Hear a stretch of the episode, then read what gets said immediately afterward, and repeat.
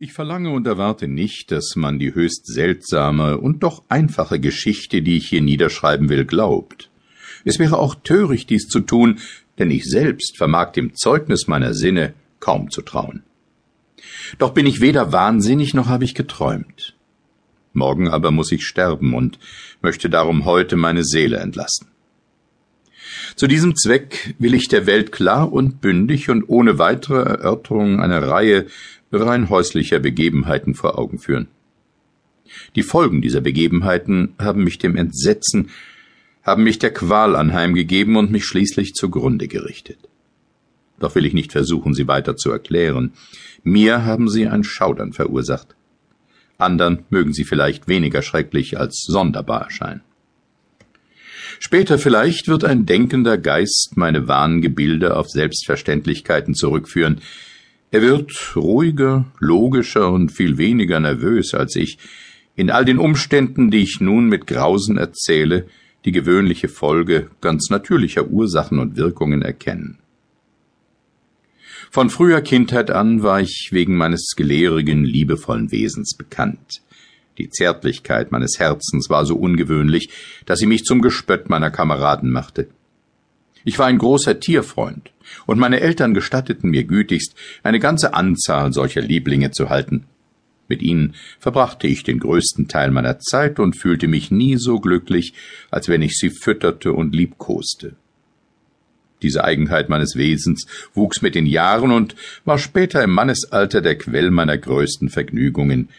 Denen, die jemals Neigung für einen treuen und gelehrigen Hund gehabt haben, brauche ich wohl die Natur und die innige Befriedigung, die aus solch einer Liebhaberei entstehen kann, nicht weiter zu erklären.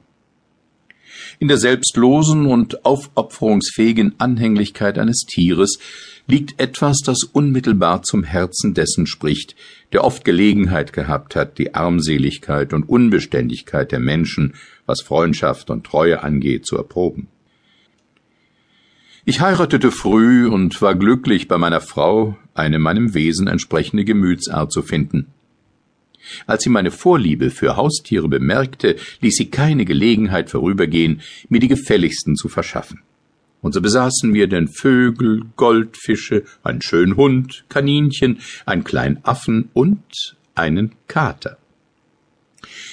Er war ein auffallend großes und schönes Tier, vollständig schwarz und erstaunlich klug.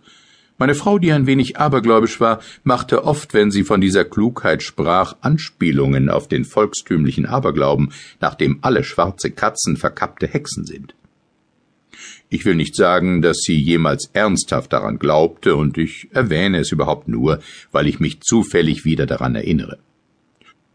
Pluto, so hieß der Kater, war mein bevorzugter Liebling und Spielgenosse. Ich allein fütterte ihn und er begleitete mich auf Schritt und Tritt im ganzen Haus herum. Ich konnte ihm nur mit Mühe verwehren, mir auch auf die Straße zu folgen. Unsere Freundschaft hatte nun schon mehrere Jahre bestanden, Jahre, in denen mein Temperament und mein Charakter, wie ich mit Beschämung gestehen muss, durch den Dämon Unmäßigkeit allmählich eine vollständige Wandlung zum Schlimmen erfuhr. Ich wurde von Tag zu Tag trübsinniger, reizbarer, rücksichtsloser.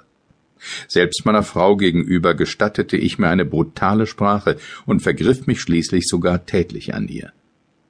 Meine Lieblinge mussten natürlich ebenfalls unter dieser Veränderung meiner Gemütsart leiden.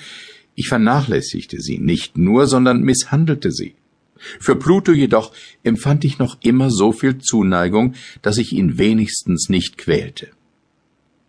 Obwohl ich mir kein Gewissen daraus machte, die Kaninchen, den Affen und selbst den Hund, wenn sie mir aus Zufall oder Anhänglichkeit in den Weg liefen, zu peinigen, wie ich nur konnte. Aber meine Krankheit gewann immer mehr Macht über mich. Denn welche Krankheit ist an Hartnäckigkeit, dem Hang zum Alkohol zu vergleichen? Und zum Schluss musste selbst Pluto, der anfing, alt und infolgedessen etwas mürrisch zu werden, die Wirkungen meiner Verdüsterung an sich erfahren.